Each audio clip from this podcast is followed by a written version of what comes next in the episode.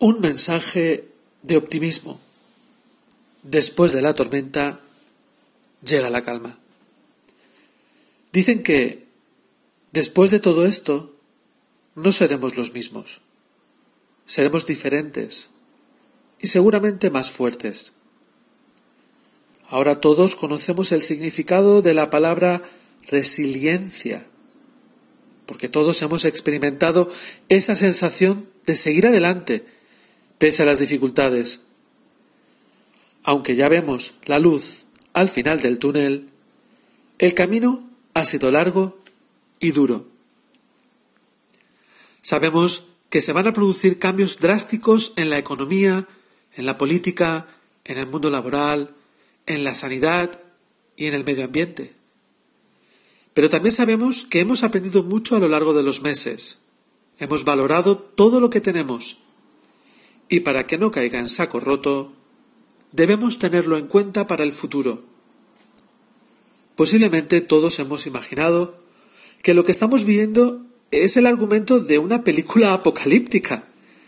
Y es que el cine ya había previsto situaciones que considerábamos imposibles y que, después de esto, ya nos parecen mucho más verosímiles. A menudo hemos oído cómo se hablaba de la crisis sanitaria con metáforas.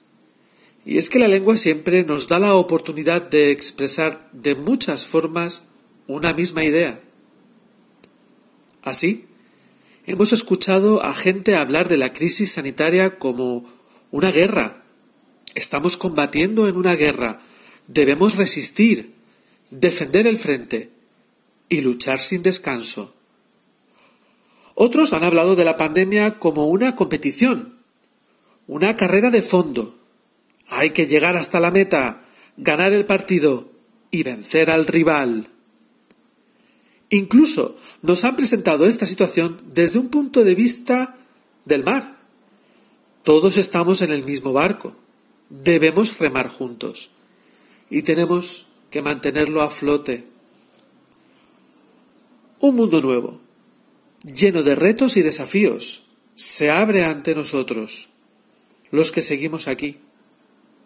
Un mundo nuevo, lleno de recuerdos y enseñanzas, comienza ante nosotros. Un mundo nuevo, lleno de reflexiones e ilusiones, inaugura una nueva era.